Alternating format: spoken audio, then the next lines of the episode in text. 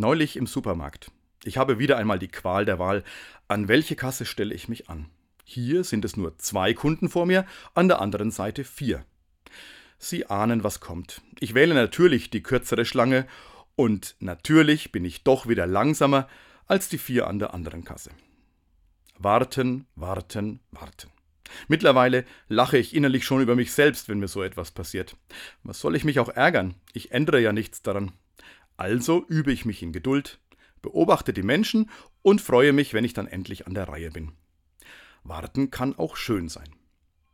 Am Sonntag beginnt der Advent, Zeit des Wartens.